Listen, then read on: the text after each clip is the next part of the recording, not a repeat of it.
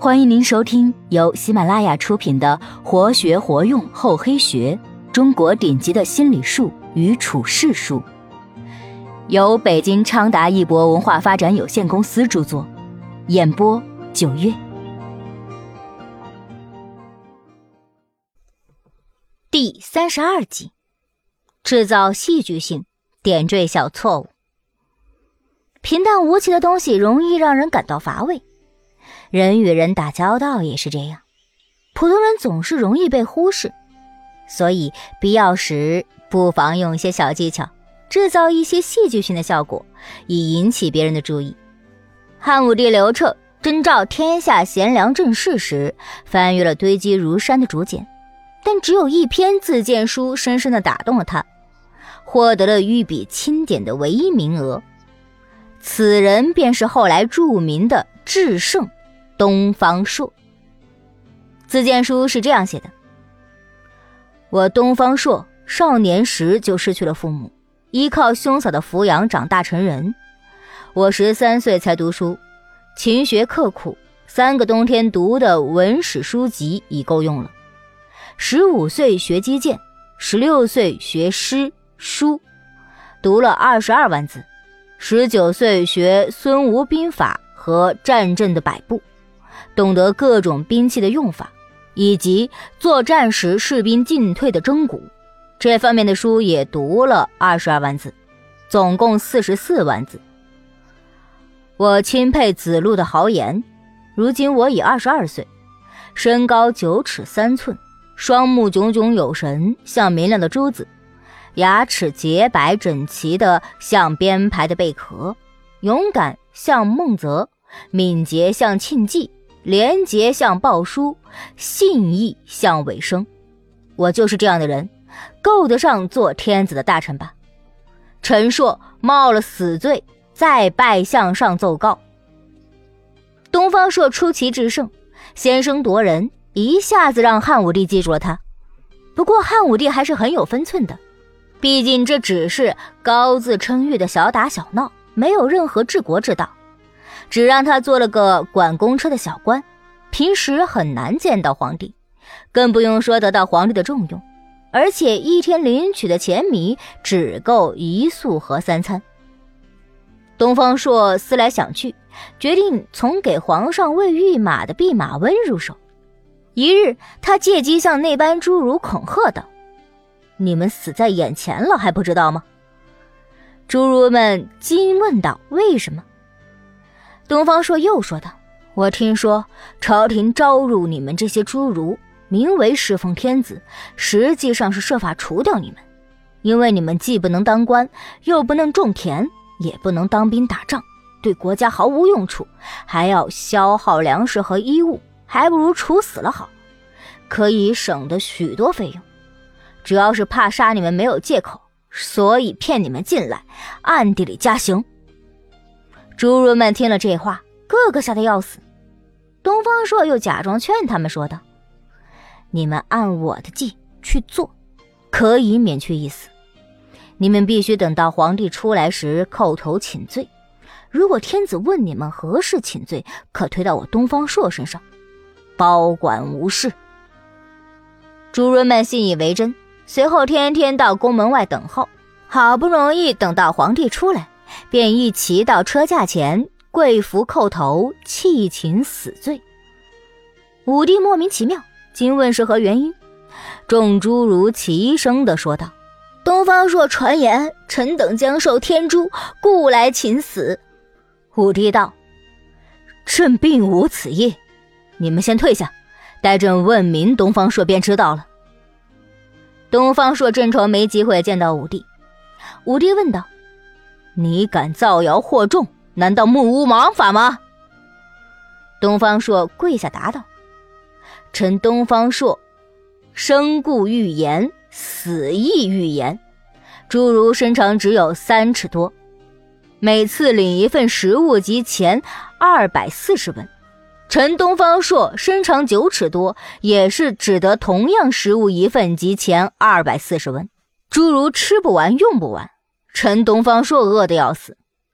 臣以为陛下求财，可用即用，不可用应该放我归家，省得在城里吃不饱穿不暖的，反正难免一死。”武帝听了不禁大笑，随后任命他为代赵金马门，这样离皇帝更近了。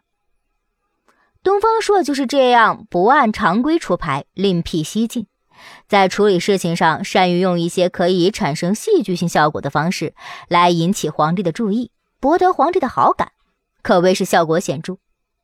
所以，我们不妨效仿一下这位东方智圣，换一种思维方式，不随波逐流，多运用智慧、幽默手段等，制造出来一些特别的效果来。定会为你的人际交往增色不少，但是在应用的时候要记得掌握好方法和尺度，切不可弄巧成拙。如果制造戏剧性对你来说苦难的话，不妨用小错误点缀自己，也能吸引别人。世间万事万物都不是完美的，都会存在一些小缺憾，人也不例外。也会存在一些这样那样的缺点，或者犯这样那样的错误，所以需要不断的提升完善自己。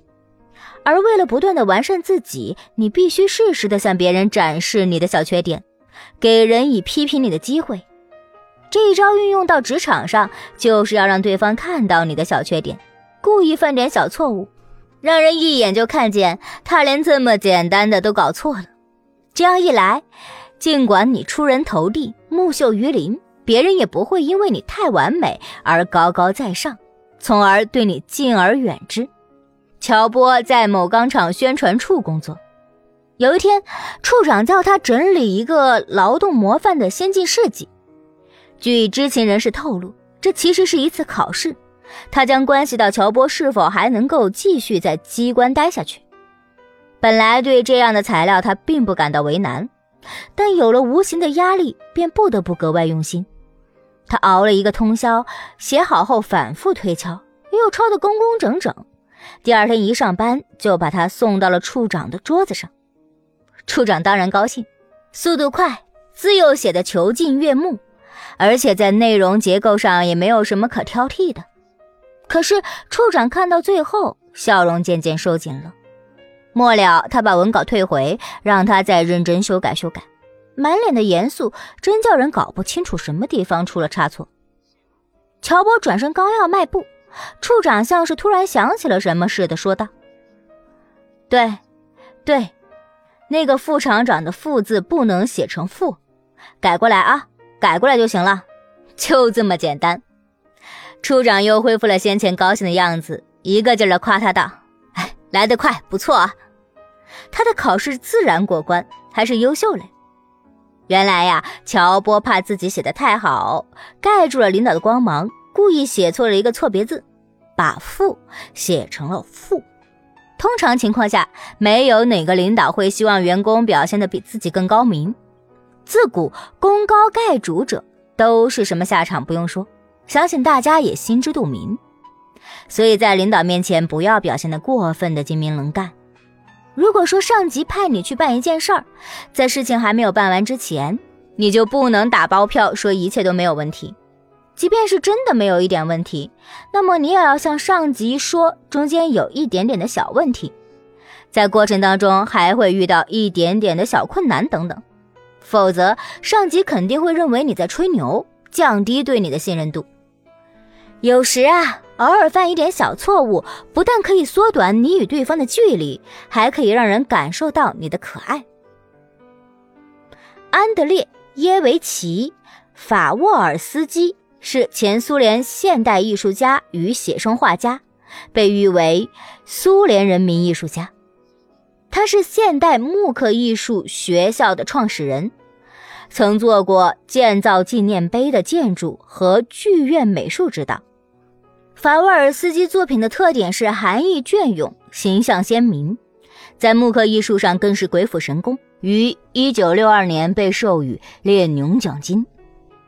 然而，每当法沃尔斯基给一本书画完插画后，他总是在其中一幅画的角上不伦不类地画上一只狗。毫无疑问，美术编辑一定要他把狗去掉。而法沃尔斯基却固执己见，非要保留这只狗。当争论达到白热化的程度，法沃尔斯基就做出了让步，把画面上的狗涂掉。到这个地步，一般来说，美术编辑的愤怒就烟消云散了，绝对不会再提出什么挑剔的要求，因为编辑的自尊心得到了维护，也就心满意足了。编辑的任务无非是修改一下作品，但更满意的是法沃尔斯基本人，他的巧计成功了。画将以他所拟定的形式出版。如果没有编辑所诅咒的那条用作诱饵的狗，编辑还不定要在画上改什么呢。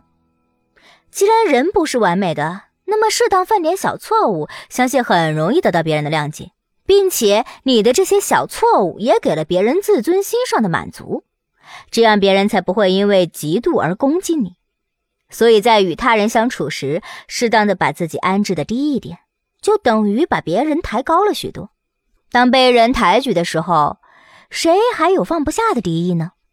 虽然表面上看来犯错是不好的，但实际上却是给自己搭了一个获得好人缘的梯子。